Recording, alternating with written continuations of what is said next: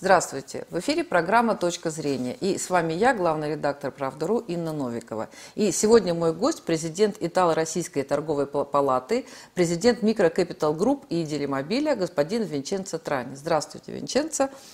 Здравствуйте, очень приятно с вами встретиться. Да. И, а, конечно, первый вопрос, а, очень важный для нас, и, думаю, для вас тоже, для вашей страны и для нашей страны, это а, итальяно-российские отношения сегодня, с учетом и пандемии, и с учетом внешнеполитических вот всех катаклизмов, которые тоже происходят в мире. Что происходит сейчас между российским и итальянским бизнесом? Ну, сейчас э, очень интересное время, потому что э, отношения между народами э, и в Италии, и в России, она всегда исторически была очень теплые отношения.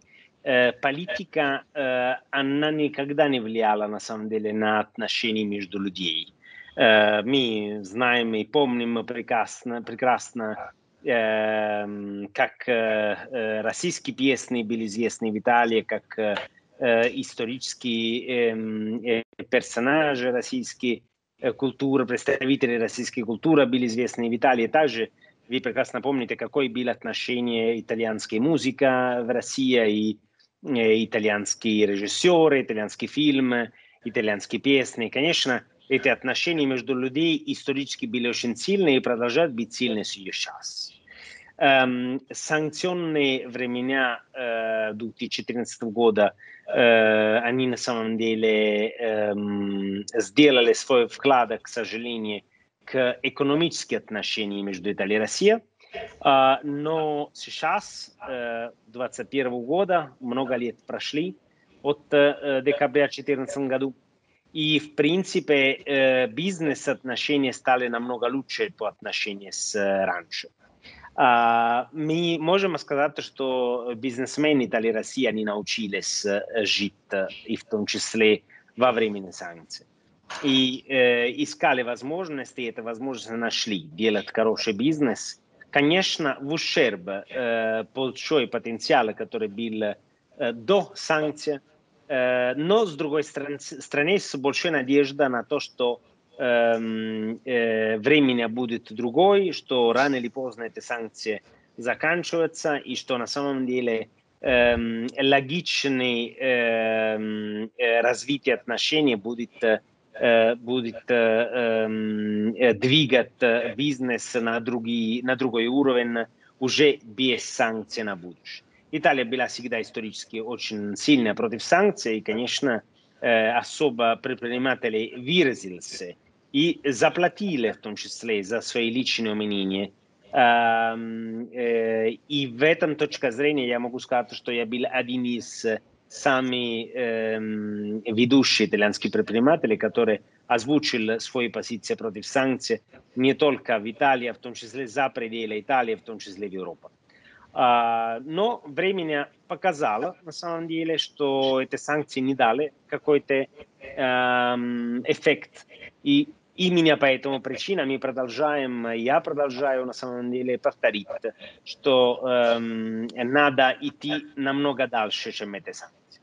Э, сейчас ситуация э, очень интересна, особо именно сегодня мы э, на двери э, новые мероприятия межправительские, которые э, будут произойти 6 э, декабря в Рим будет встречу э, большой э, политической делегации и правительской делегации со стороны России и Италии. Э, они, э, эта встреча будет происходить в Министерстве иностранных дел в Рим.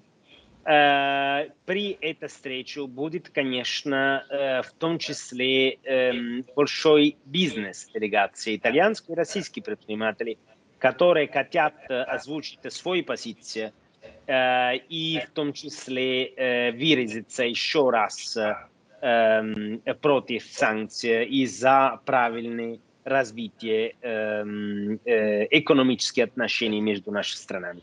Поэтому все впереди. Э, я думаю, что эта встреча межправительских будет э, только одна из важных этапов Э, развития. Но дальше, конечно, эм, очень важно и действительно эм, интересный момент будет в январе месяце, когда 26 января будет встреча президента Российской Федерации с крупнейшей итальянской компанией. Эту встречу просил и меня я, его как раз организовать. Я просил, как торговая палата, это реализовать, потому что для итальянских предпринимателей очень важно понимать и в том числе выразить свой интерес продолжения инвестировать в Россию и работать здесь. И это очень важно для крупной компании, но в том числе очень важно для финансовой корпорации Италии, которые давно инвестируют в этом рынок. Вот и, и на самом деле мы недавно получили подтверждение администрации президента, что эта встреча будет произойти в онлайн-формате, он будет как раз 26 января.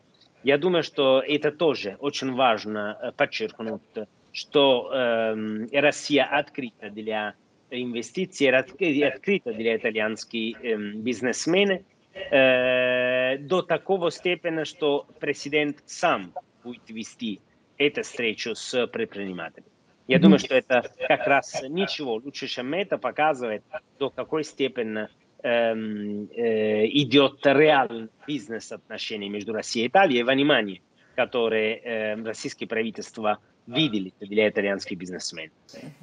Ну, на самом деле, это я прямо удивлена и восхищена, что сейчас вот удалось договориться. Это, конечно, говорит об эффективности а, и вашей работы как руководителя вот итальяно-российской а, палаты торговой. Ваша задача помогать бизнесу. А вот, а, Винченцо, скажите, пожалуйста, какие сферы российской экономики, российского бизнеса наиболее интересны для итальянских инвесторов и итальянских предпринимателей? Однозначно есть возможности и потенциалы инновационного бизнеса в России, он очень интересен для итальянской компании. Когда я говорю инновация, я не говорю только инновация в digital, да, и не только как раз в IT-направлении. Я говорю в том числе в машиностроении, в том числе говорю о направлении green economy, и здесь недавно был, был как раз стартовала большая инвестиция от итальянской энергетической компании Enel, которая сделала, начала реализация главный проект в Green Economy на севере России – это как раз э, создание э, ветерной мельники как раз. Э, и этот проект очень важный очень большой, масштабный, который э, реализуется э, первый раз с стороны итальянской компании. Это э, один из э, э, направлений альтернативы энергетика, которые э, станется в последнее время очень интересны, э, в том числе в Европе и в другие э, континенты, и которые как раз начинают быть интересны, в том числе в России.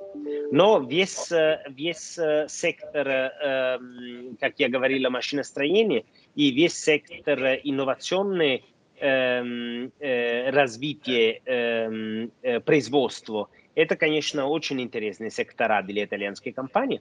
Рядом с этим, конечно, исторические другие секторы, которые интересны, это как раз мебельное строение, это в том числе э, другие секторы, более традиционные для итальянской, для итальянской бизнеса, они, конечно, будут продолжать э, э, быть интересны для итальянской компании.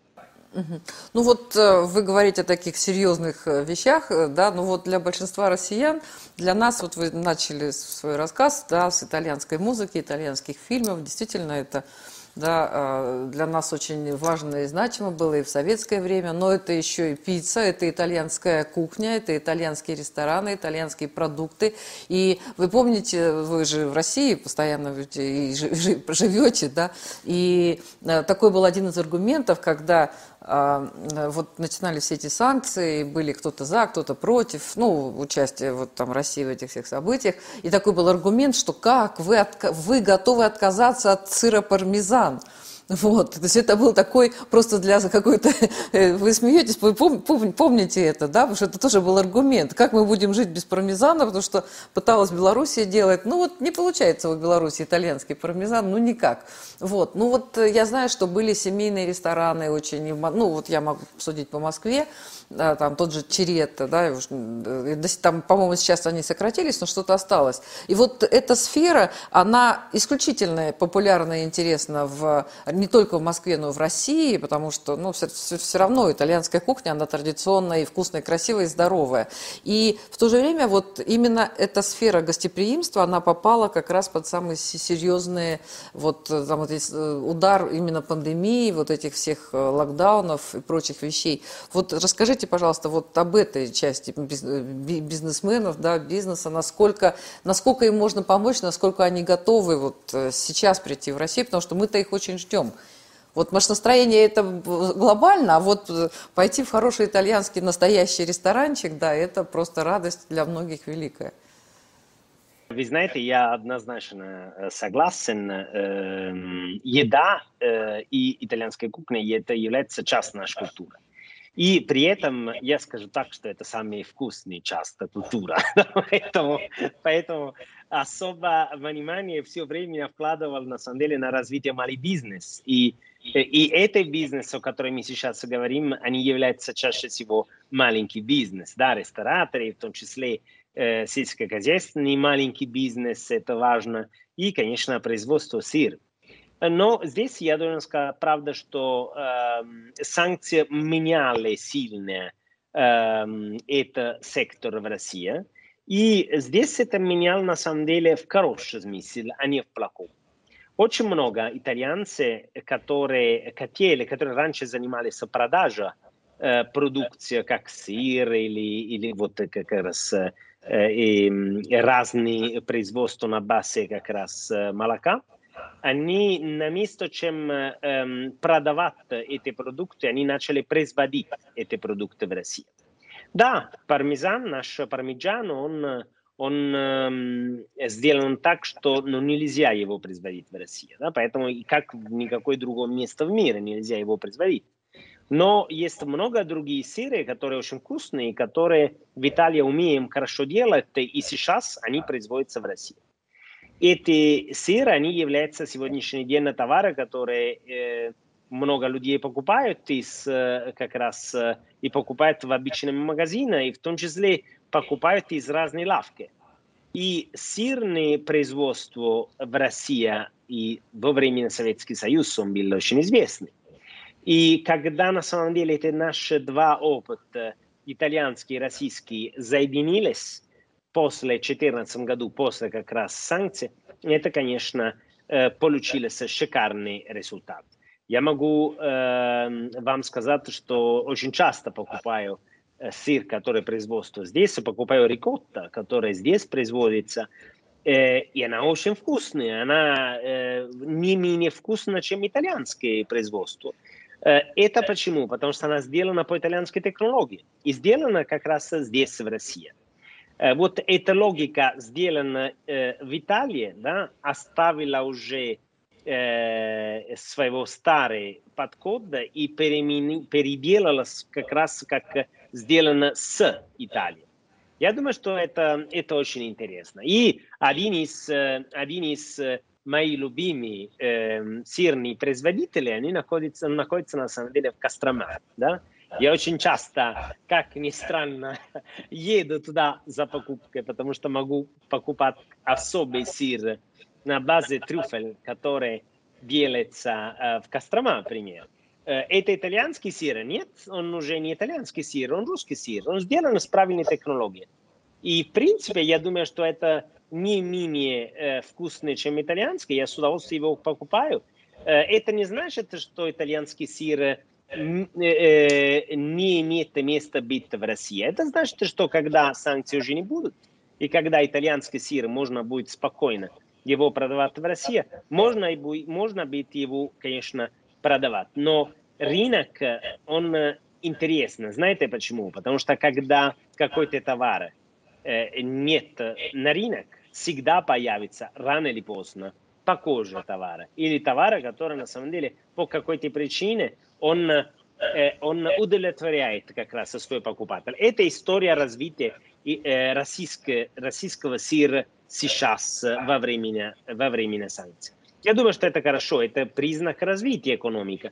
И, и в принципе я прекрасно понимаю, что наш пармиджану, он вкуснее, и он на самом деле, может быть, много людей скучают по этому пармиджану. Рано или поздно он вернутся на российский рынок. Но пока есть шикарный рикотта, есть шикарный э, буррата, есть шикарный э, сыр, который э, делается в много разных местах, и мы все как раз научились жить и развиваться, несмотря на эти санкции. Пандемия – это важный момент, это ударил, сильно ударил ресторанный бизнес, и при этом не только итальянский, в том числе японский, в том числе эм, российского, украинского, весь мир.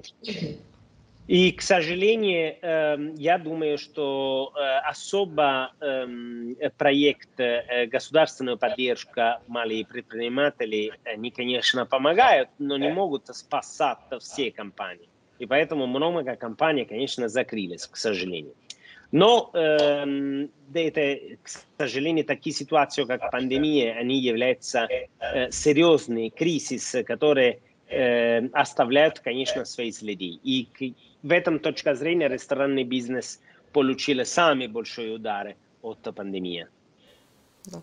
Ну, и ресторанный бизнес, и ательеры тоже, да, это вот это, как мы говорим, сфера гостеприимства. Но, тем не менее, а, кризис – это очень жесткое испытание для бизнеса, особенно для малого и среднего бизнеса, но при этом это всегда время а, возможностей. У нас вчера вот был тоже в эфире директор Института менеджмента торговой, Российской торгово-промышленной палаты, и она, ну, говорили о том, как начинать бизнес, она говорит, спроси себя, ну, начинающему бизнесмену, что ты умеешь делать хорошо. Поэтому как бы э, это уже пришел другой сыр, а потом придет итальянский сыр, но это тоже будет развиваться, это будет новая линия, и она будет тоже хорошая. Она будет не, итальянская, но, ну, наверное, так и происходит развитие там и промышленности, и экономики. Я просто вспомнила, может быть, не очень удачный такой пример, когда была вот там Великая Отечественная война, Вторая мировая война. У нас ведь европейская часть, все заводы были эвакуированы на Урал, в Сибирь, и быстро-быстро налаживали, и они выпускали, ну, военную технику, ну, и все, что нужно было для войны. Но потом, после 1945 года они все остались. Они все остались. В Москве, в европейской части были восстановлены те заводы, которые ну, переехали, а, и, и работали эти заводы. И в итоге а, а, Урал, Сибирь, Дальний Восток, а, они стали промышленными зонами. То есть, наверное, так и идет развитие бизнеса. Вот. Да, так есть. Действительно так есть. Человек, он адаптируется на любую сложность. Это и есть как раз человек. И также, конечно, экономика и бизнес. Через трудные времена всегда сформируется сильный да. характер людей да, и сильной страны. И новые возможности.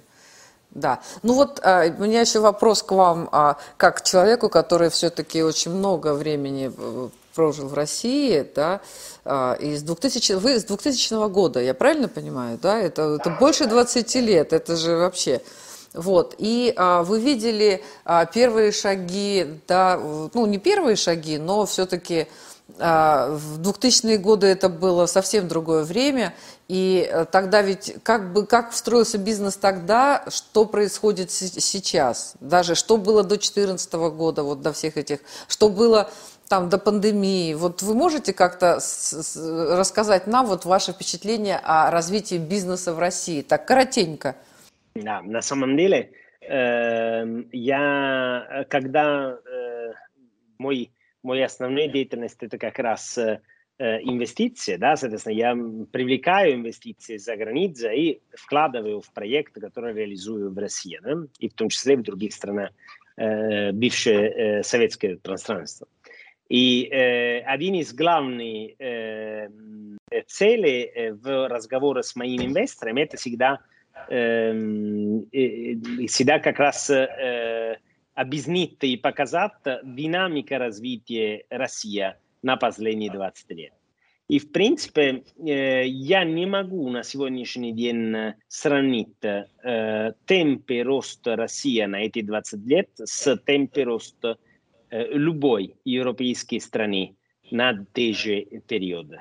Как вы видите, если вы сравниваете развитые экономики с развивающей э, страной, вы всегда видите, э, это большая разница, темпы роста.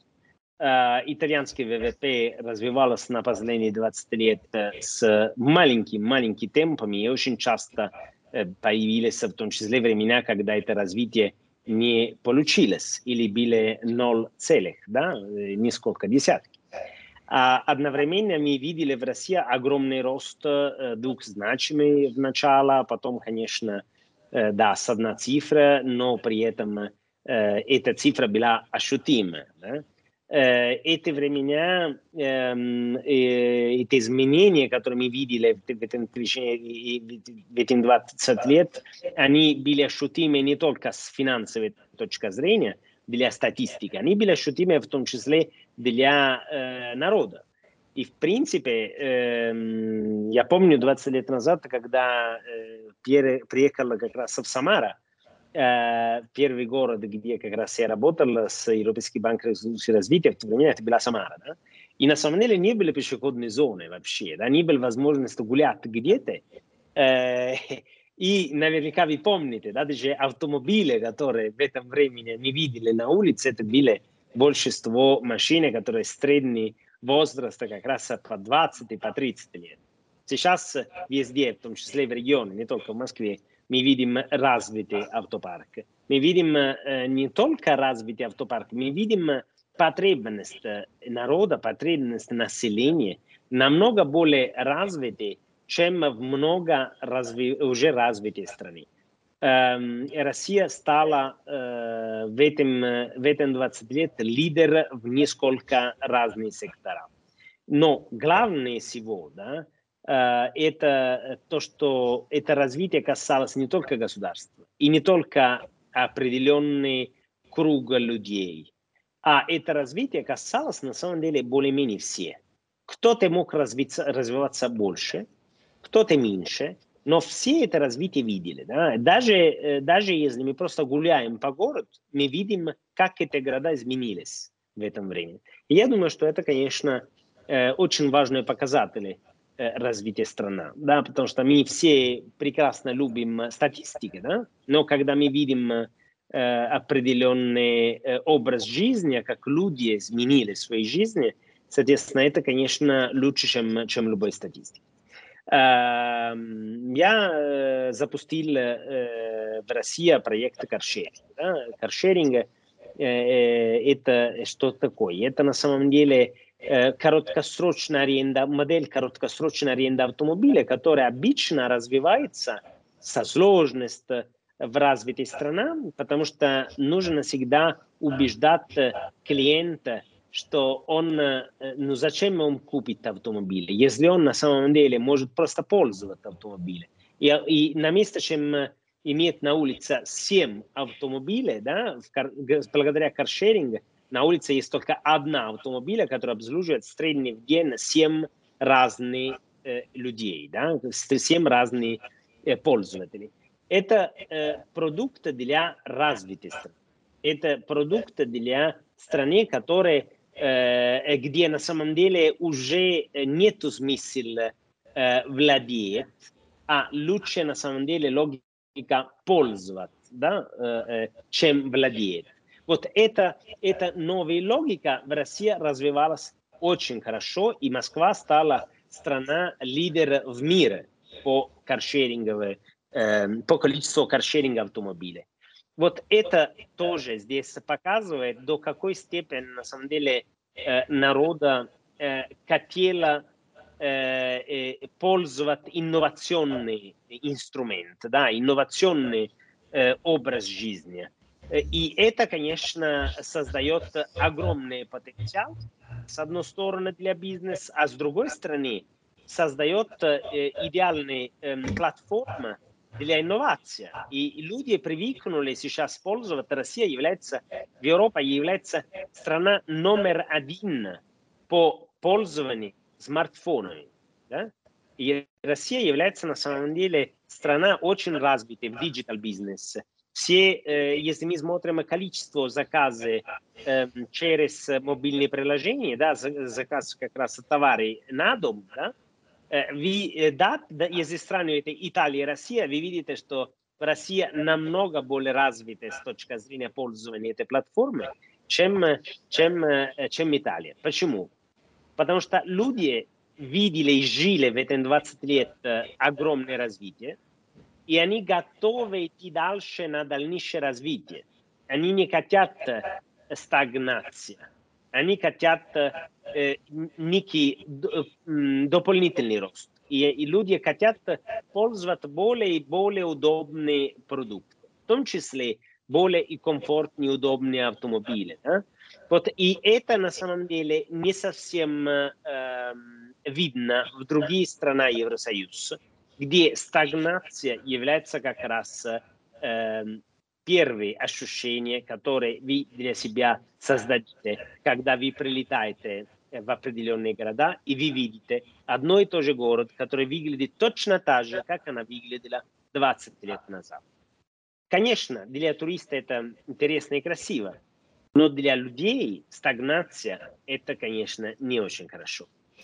Ну вот э, вы рассказали да, по поводу делимобиля, я тоже хотела задать вопрос, потому что то, что я вижу, и а, я, я знаю, что среди молодежи это такая действительно новая философия, это гораздо удобнее, потому что в Москве пробки, в Москве сложно припарковаться, в центре очень дорогая парковка, и вот масса проблем, которые решают вот эти а, машины, притом они вполне современные, нормальные, и даже уже молодежь не хочет пользоваться, вообще не хочет покупать ничего. Зачем покупать, если ездили мобили, еще есть самокаты.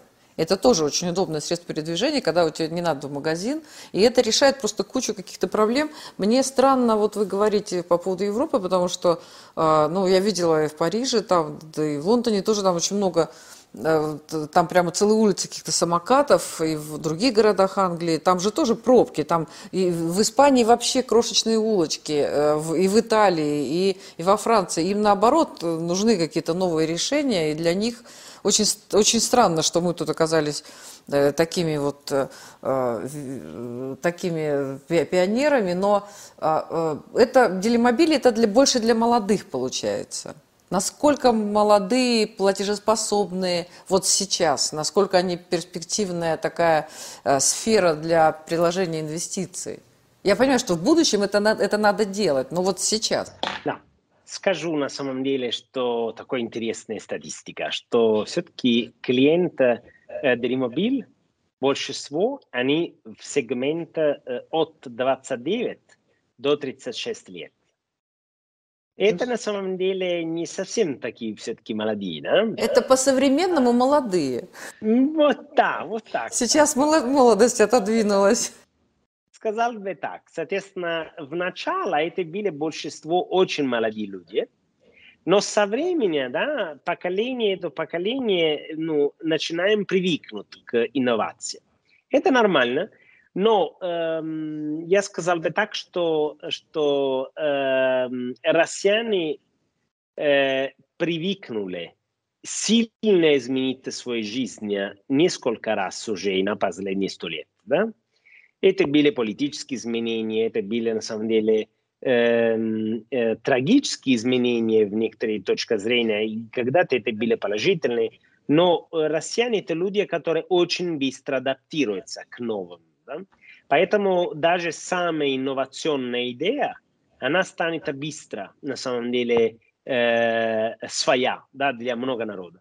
Вот и это произошло на самом деле э, для Э, самокаты, в том числе это произошло для э, автомобиля, для автомобиля. И больше времени идет, и, конечно, и больше это, это идет. Сегодняшний день эм, это уже не стартап, это компания, которая как раз себя показала очень хорошо с точки зрения э, эффективности, с точки зрения как раз эм, EBITDA, мы говорим, мы так мерим как раз и прибыльность, с этим английское слово – Э, но э, это уже реальность. Я думаю, что со временем это э, станет более и более интересно. Для самоката у меня есть свое собственное мнение, что на самом деле климат не особо помогает развитию самокаты э, в России.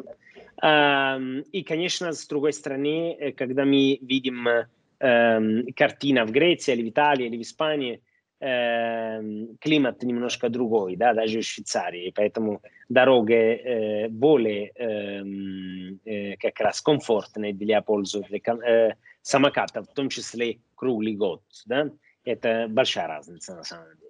Ну, я понимаю, я просто сужу по своим детям. Вот у меня ребенок учится в академии, и, в общем, академия находится очень близко.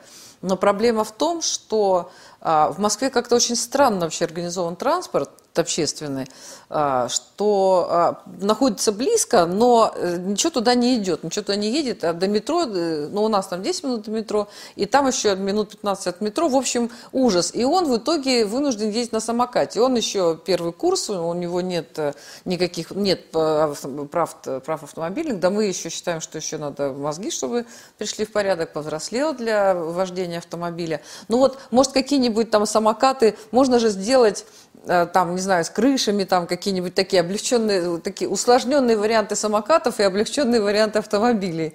Потому что молодежь, вот, вот те начинающие, они были бы счастливы. Потому что он все время ноет, что вот ездит, ну, ну ездит и зимой на самокате ездит, а куда деваться? Это тоже как бы аудитория такая. Ну вот, а, Винченцо, на самом деле, вот у нас еще осталось немножко времени. У меня очень важный еще один вопрос к вам. Это касается, вот вы а, президент, основатель а, такой крупнейшей да, микрофинансовой организации, Microcapital Group. Вот для России это такая... Сейчас это уже не настолько э, болезненная тема, о которой все говорили и рассказывали страсти мордасти, как там еще лет 5-10 назад, но тем не менее это сложная тема. Да? Вот эти микрофинансовые организации, микрозаймы, э, при том, что не очень люди умеют э, брать кредиты даже и у каких-то больших банков с кучей документов, когда нужно оформлять. Вот, э, вот хотела узнать, э, попросить вас рассказать про этот бизнес и, может быть, на самом деле дать какие-то советы людям, потому что я, я вот сталкиваюсь я поним, с людьми, понимаю, что это чаще всего именно неграмотность. Неграмотность, легкомыслие, непонимание последствий. Ну вот какие-то ваши советы очень бы, может быть, пригодились нашим зрителям. Спасибо огромное. Я, на самом деле, э, повторю советы, которые мой дедушка э, давно-давно, Царство Небесный, э, мне сказал. Э, никогда не надо для физических лица, для людей, никогда не надо покупать сейчас что-то, если у тебя денег нет. А? Никогда не надо взять кредит, чтобы покупать сейчас что-то. Почему? Потому что если у тебя сейчас денег нет, то это не значит, что у тебя будут завтра. Да? Очень простое правило. Это очень важно, потому что кредит – это инструмент, который помогает маленьким предпринимателям. Микрокредиты для маленьких предпринимателей – это инструмент развития. Но микрокредиты для бабушки, для, на самом деле, э, семьи, для родителей, для людей, которые, на самом деле, работают, да, это, это инструмент, чтобы больше тратить. Понимаете, это очень большая разница.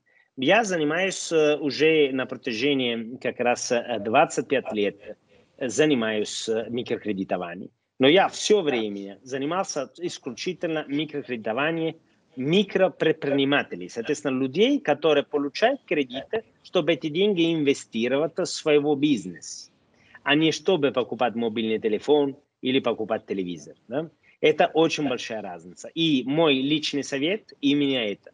Никогда не надо думать, что завтра будут денег, э, если на самом деле эти денег сегодняшний день нету в карман. Не надо купить в отсрочку ничего. Вот это мой личный совет, который я дал бы на самом деле и даю действительно у людей, физических лица, которые на самом деле э, пользовать потребительские кредиты или микрокредиты для физических лица э, неправильно. Да? Э, каждый должен рассчитывать на то, что у него есть в кармане. Другой вопрос, конечно, это э, ипотека, это э, кредиты для покупки квартиры. Да? Это совершенно другая история. Но это уже не микрокредитование, И здесь большая разница на самом деле э, сейчас видно после изменения правил, которые Центральный банк сделала, после на самом деле много, в том числе телевизионные программы, которые сделали, много статей, которые, которые э, писали, где идет четкая разница, четкое разделение микрокредитования для маленьких предпринимателей, которое полезно для развития экономики страны и в том числе для развития компании а микрокредитование для покупки мобильный телефон или для деньги до зарплаты. Вот это совершенно другой сектор, который на самом деле больше навредит, чем помогает. Ну вот, к великому сожалению, сейчас я вижу и какие-то популярные магазины, и интернет-магазины, и там просто везде вот цена, и просто рядом с ценником а, а, можно взять э, в кредит или в рассрочку, оплата 100 рублей в месяц, 1000 рублей в месяц, ну и вот какие-то такие смешные, как бы смешные кажущие, как кажется, деньги, и, а, ну, и вот э, это просто везде, и люди-то, ну, понимаете, вот денег нет, зарплата маленькая, считать не умеет, копить не умеет. Ну вот он хочет купить телевизор, там, не знаю, 20 тысяч рублей, да, а у него нет 20 тысяч рублей, но если он будет в месяц по тысяче рублей, то, может, ему будет так легче? Э, или это обман? На самом деле, э, вы понимаете прекрасно, что процентные ставки, которые скрыты в продукт, э, очень трудно их э, правильно считать, в том числе для профессионала. Центральный банк старался сделать рынок более прозрачный. Конечно, много, э, много получилось но эм, все равно определенные контингенты, определенные категории людей не в состоянии считать. Это задолженность, и это реальная стоимость этого кредита. И реально эм, огромное количество людей, которые страдают за эмоциональные покупки, которые были сделаны, да, и потом как раз э, в конце месяца вынуждены заплатить большую часть своей зарплаты на, э, на погашение этой потребительских кредиты, кредита или эти микрокредиты э, для покупки каких-то товаров, которые так долго даже не живут. Да. Я еще раз повторяюсь, да, инвестировать надо э, для предпринимателей, и, и кредиты для предпринимателей, он имеет место быть. Он является как раз очень важным инструментом для развития предпринимателей. Но э, кредиты для населения – это очень серьезная проблема. Очень часто является как раз базой кризиса не только э, экономические финансы, а в том числе социальные в много разных стран. Это американский модель, модель э, по кредитованию населения, он на самом деле доказал, что очень опасный. Поэтому с ним надо очень внимательно относиться. Ну, я, вы сказали, что вот ипотека – это отдельная история, это все равно инвестиция в недвижимость, да, это некая собственность, которую можно будет там что-то с ней сделать. Но в России еще очень популярны автокредиты, и тоже везде, везде, везде. Вот, но при этом, если квартира может дорожать, то, что мы видим, а машина, она будет дешеветь. Вот э, автокредит – это правильно или это, или это все-таки тоже не нужно делать, как вы считаете? Вы знаете, вопрос, как всегда, зависит от стоимости этого кредита. И если клиент в состоянии считать эту стоимость кредита, он э, может правильно для себя считать, если ему это нужно или нет. Да? И тогда он понимает, если стоит или не стоит покупать определенный автомобиль. Я э, вижу, конечно, очень большую опасность на кредитовании э, как раз э, то, которое называется до зарплата, да, когда клиент получает денег и непонятно зачем да, получает эти деньги. Да, это не, не денег для покупки что-то, а денег вообще, которые ну, для кармана расходы, чтобы дойти до следующей зарплаты. Это, я считаю, что это самые опасные э, э, кредиты, самые опасные решения, которые можно принимать когда-то. На второй уровень, с точки зрения риска, вижу, конечно, потребительский кредит. Да, микрокредиты, которые нужны, чтобы покупать мобильный телефон, не знаю, стиральная машина, холодильник или, или что-то еще, да, или, или часы. А, и, и, конечно, на третий уровень, с точки зрения риска, вижу автокредит.